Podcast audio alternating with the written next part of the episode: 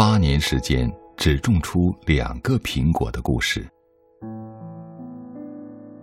日本东京白金台有家高级西餐厅，生意火爆，预约用餐起码得等一年。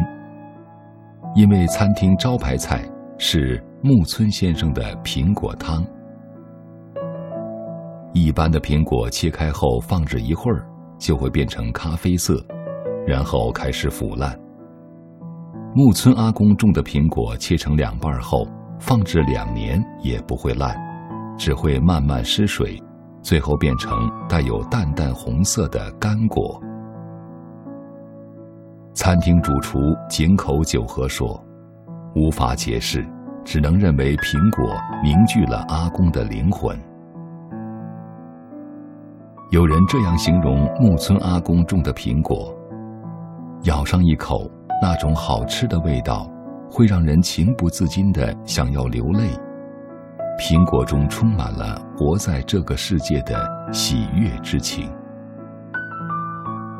许多许多日本人都有一个心愿，希望这辈子可以吃到阿公的苹果，哪怕一次。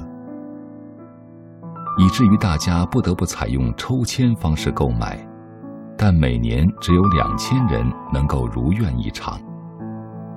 抽中的人会兴奋的像中了彩票头奖。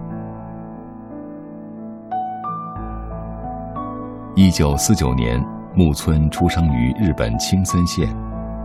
那时木村不姓木村，姓三上。一九七二年，他从三上家嫁入木村家，成为入赘女婿。才改姓叫了木村。木村家有四座苹果园，一年大约可卖六百万日元。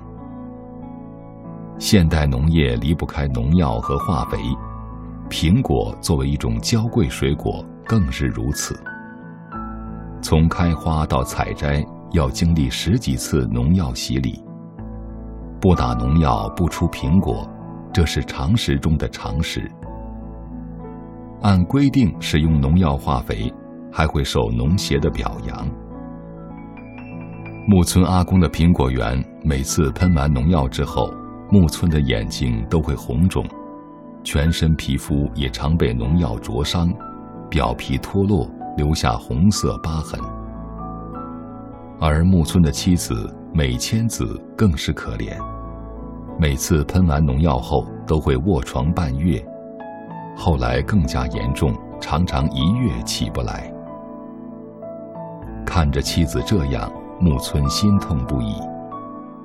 二十九岁那年，他忍不住了，对岳父说：“我想尝试种不打农药、不施化肥的苹果。”没想到岳父一口答应：“那就试试吧。”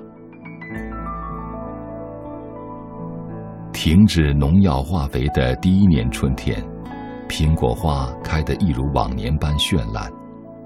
可好景不长，到了七月，苹果树染上了斑点落叶病，叶子一片一片枯黄掉落，苹果园很快变成了光秃秃的枯树林。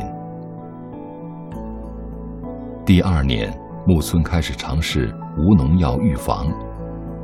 给苹果树喷洒醋，结果不行；给苹果树喷洒酒，结果不行；给苹果树喷蒜水，结果不行。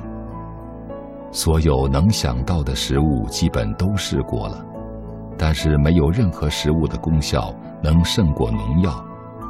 一到七月，苹果树的叶子又掉光了。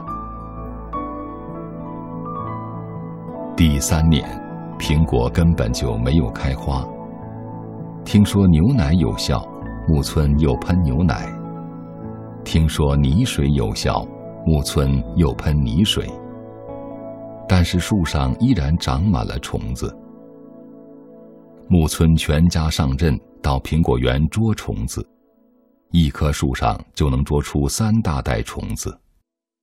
可是不论怎么抓，第二天，树上又会爬满虫子。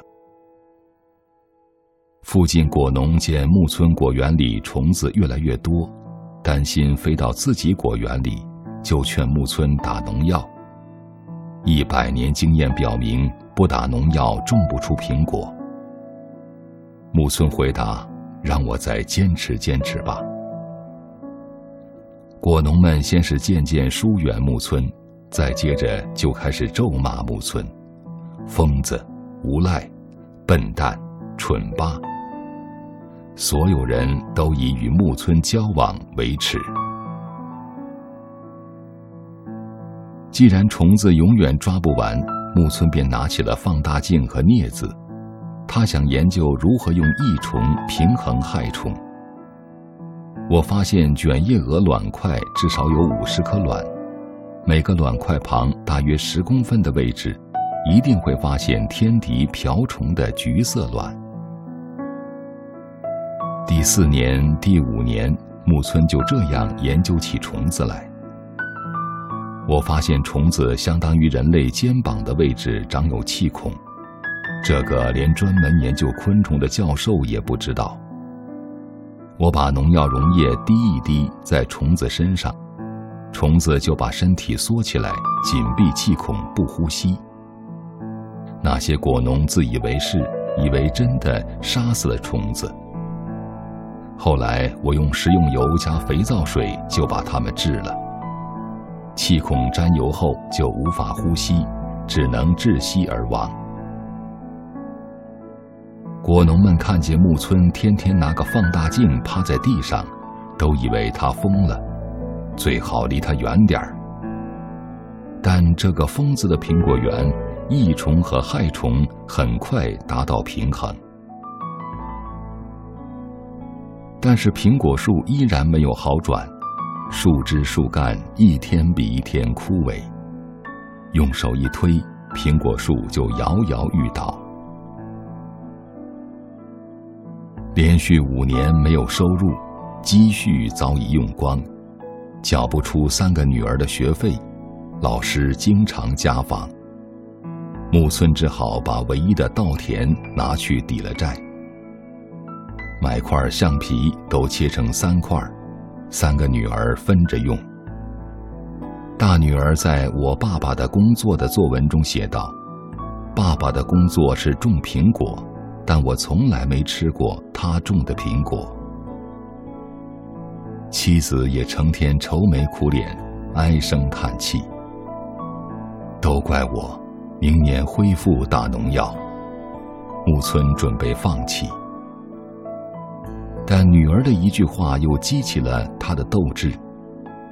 那我们之前这么辛苦是为了什么呢？对不起，因为我你们受苦了。拜托拜托，请继续坚持下去。木村走上山，挨个向苹果树道歉。八百多棵树，有八十二棵没有收到道歉。这八十二棵树靠近别人家的果园，我怕别人骂我疯子，就没过去。但接着奇怪的事情发生了，这八十二棵树全死了，其他的全活了下来。这让木村震撼不已，简直不敢相信。美国加州伯克利大学做过一个实验，邀请小学生跟不同的瓶装水讲话，发现水听到“你好漂亮”，会呈现可爱的图案；而听到脏话时，就呈现一片灰暗浑浊。听到一次“你好漂亮”的水，结晶匀称；不断听到“你好漂亮”的水，结晶精美。后来，量子物理学证明，粒子会记忆外界的想法、语言、音乐和图像，并通过自身变化反映出来。木村说：“也许那些树真的被我感动了。”第六个春天来了，苹果树依然没开花。这一次，木村被彻底击倒了。痛苦万状之际，他想到了死。只有死，才能解脱我对家人的愧疚。一个月圆之夜，他拿起绳子，向附近的一座山上走去。他把绳子往树枝上一扔，不料用力过猛，绳子飞了出去。木村走下山坡去捡绳子，突然他发现了一棵奇异的苹果树，整棵树都在发光，仿佛是在叫我看它。木村放下绳子，冲到那棵树跟前。原来不是苹果树，而是一棵野生橡树。野橡树没喷洒农药，树叶却非常茂盛。不光是这棵，树林里的树都无比茂盛。也没用农药，为何虫子和疾病不侵害它？木村呆立树前，痴痴的想。突然，他闻到一股浓浓的异味儿。拨开其间杂草，抓起一把泥土，非常松软，有股刺鼻的异味儿。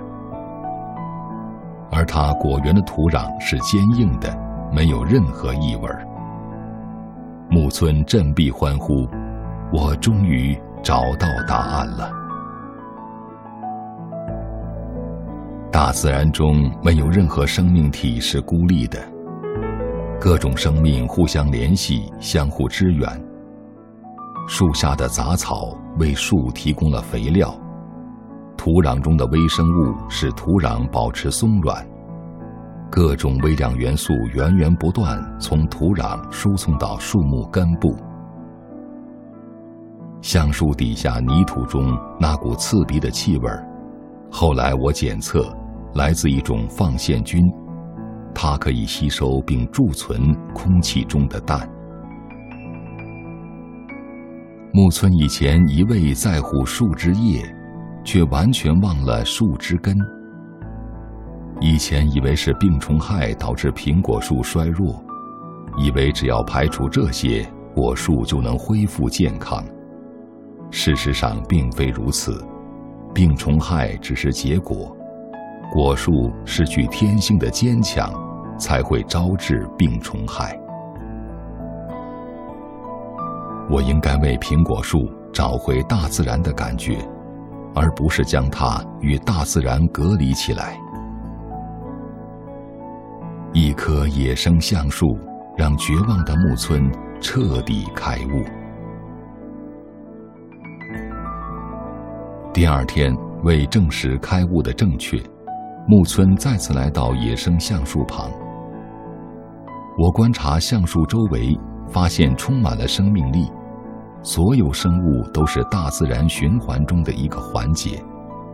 蝗虫、蚂蚁等无数生命密切的结合，没有任何一种生物不具意义，或是去阻碍其他生物的生长。橡树不是独立存活的，而是周围的自然环境。让它得以生存。想法得到证实，木村猛一挥拳头，我终于找到了正确的密码。检测比较各种野生环境土质后，木村为苹果园引进了各种杂草。第七年，当杂草长出来后，苹果树的树叶第一次停止了掉落。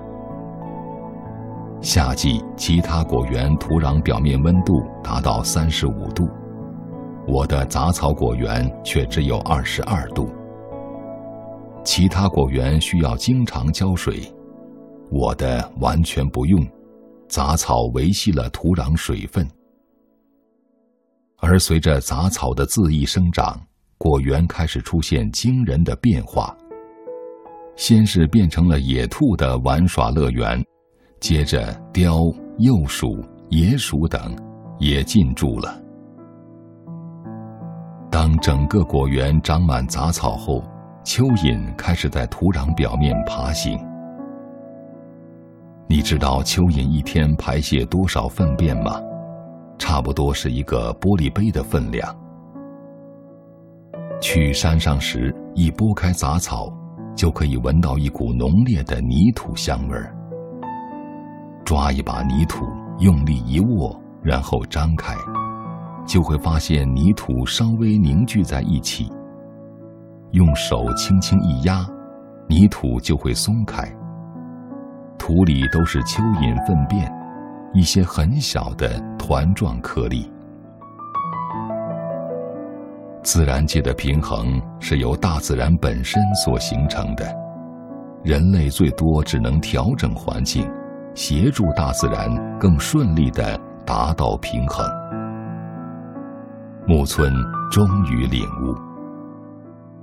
接着，木村开始在苹果树下种大豆，很多果农嘲笑他：“你打算卖豆腐吗？”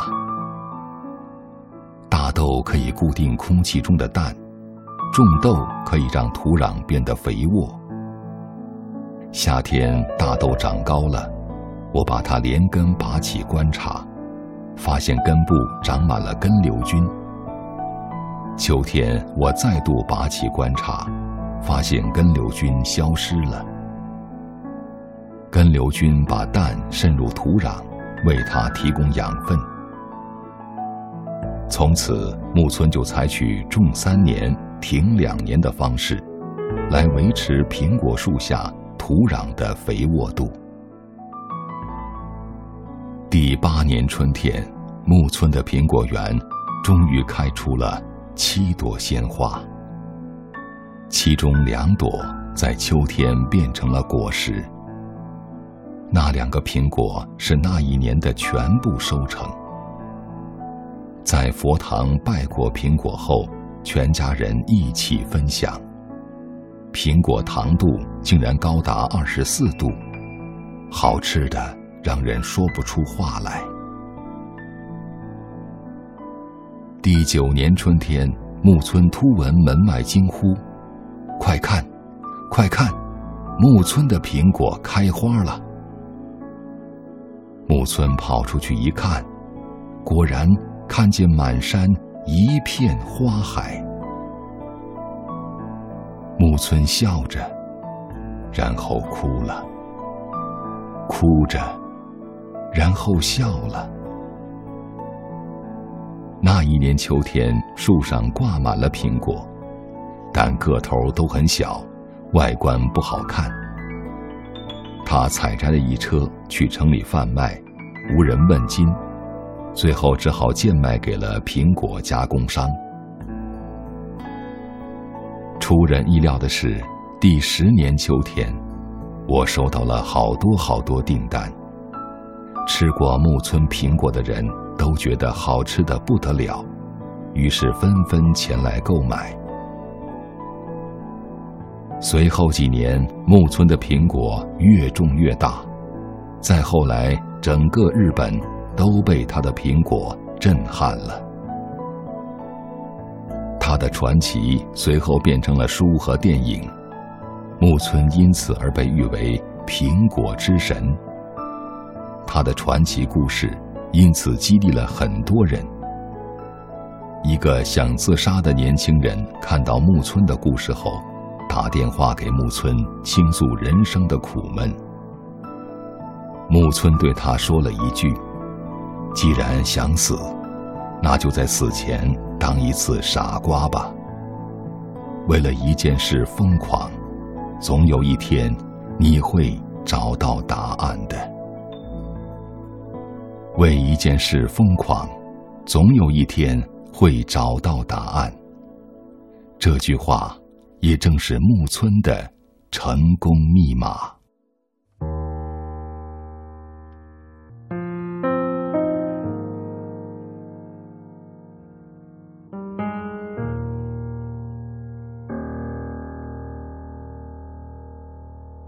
想说却还没说的还很多，咱这是因为想写成歌，让人轻轻地唱着，淡淡的记着，就算终于忘了，也值了。说不定我一生涓滴一念，侥幸汇成河。然后我俩各自一端，望着大河弯弯，终于敢放胆，嬉皮笑脸面对人生的难。也许我们从未成熟，还没能晓得，就快要老了。尽管心里活着的还是那个年轻人。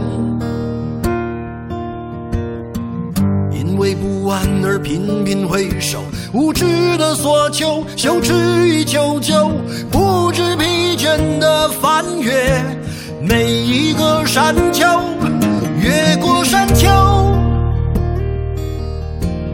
虽然已白了头，喋喋不休，